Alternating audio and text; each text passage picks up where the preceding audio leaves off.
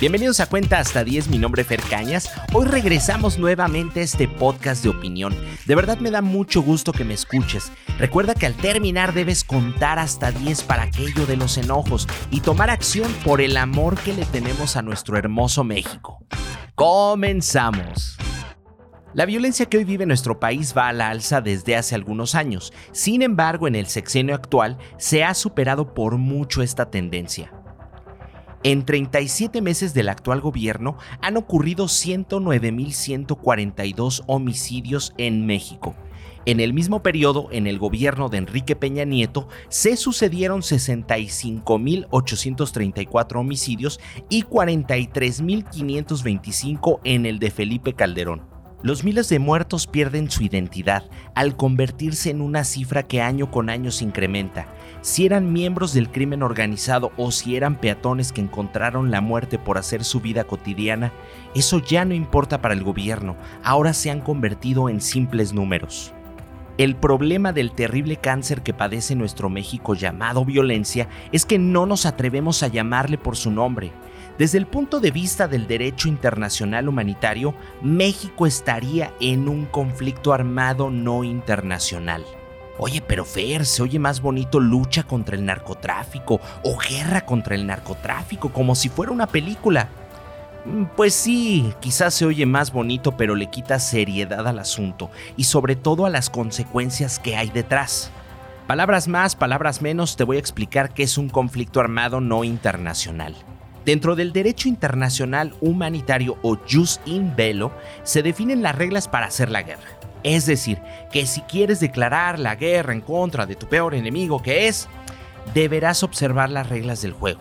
Su finalidad es estrictamente humanitaria, ya que procura limitar los sufrimientos causados por los conflictos armados. Esto es independiente de los motivos o las justificaciones de la guerra que están regulados por el jus ad bellum, Oye, Fer, pero no estamos en guerra.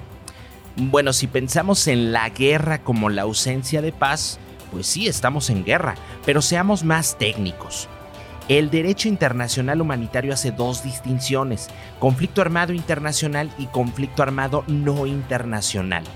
El primero es, digamos, la guerra como la conocemos, es decir, la que se da entre dos o más estados, como la guerra de las Coreas, por ejemplo, la cual se mantiene activa hasta este momento.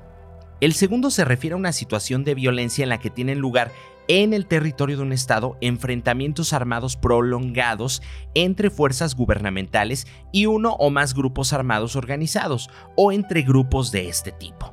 Esta sería la definición simple, pero vamos a la carnita del asunto, paso a paso, para que te des cuenta que estamos en una situación similar a Afganistán, Yemen, Siria o hasta Palestina. La Academia de Derecho Internacional Humanitario y Derechos Humanos de la Universidad de Ginebra reconoce que los conflictos armados no internacionales deben cumplir tres supuestos. Primero, violencia armada prolongada. Segundo, que se dé entre fuerzas del gobierno y al menos un grupo armado organizado no gubernamental. Y por último, que la violencia sea entre esas fuerzas. La violencia armada prolongada viene dándose desde 2007, cuando Felipe Calderón pateó el hormiguero y desde entonces no ha cesado. Es más, se ha incrementado como es el caso de este sexenio. Los grupos armados u organizaciones de tráfico de drogas están en lucha contra grupos similares, pero también en contra de las fuerzas del gobierno. Dichos grupos están organizados, es decir, tienen una estructura y son capaces de realizar operaciones militares. Por ejemplo, el cártel Jalisco Nueva Generación tiene la capacidad para planificar, coordinar y llevar a cabo operaciones militares, como bien lo demuestra su modus operandi. Por ejemplo, en mayo de 2015, el cártel, en un operativo organizado contra el ejército, derribó una aeronave militar y mató a tres soldados, además de sitiar Guadalajara con los así llamados narcobloqueos. Para poder llevar a cabo todo esto, las organizaciones de tráfico de drogas tienen una estructura de mando y normas disciplinarias, control de territorio y la posibilidad de acceder a equipos militares y a reclutas. Entonces, a ver, en resumen, ¿hay grupos organizados con jerarquía y capaces de llevar operaciones militares? Sí. ¿Estos grupos están enfrentados contra las fuerzas del gobierno? Sí. ¿La violencia es prolongada y ha alcanzado un máximo de intensidad? Pues sí. Desde 2007 a la fecha, el nivel de intensidad en los enfrentamientos y bajas ha crecido notablemente. ¿Las organizaciones de tráfico de drogas tienen una motivación ideológica o política? No, pero esto resulta totalmente irrelevante como lo señala la jurisprudencia internacional. Tomando en cuenta estos elementos se puede concluir que México se encuentra en un conflicto armado no internacional que se agrava con el paso de los años. Pero ahora, ¿por qué declarar un conflicto armado no internacional? En primer lugar, para proteger a la población civil, que ha sido una víctima directa tanto en bajas como en las consecuencias de una crisis humanitaria, como es el desplazamiento forzado interno. Se estima que en 2021 11.000 mexicanos dejaron sus comunidades como consecuencia del conflicto armado no internacional, siendo Chiapas, Guerrero, Sinaloa, Oaxaca, Michoacán, Chihuahua, Durango, Zacatecas y Coahuila los estados donde más se da el éxodo.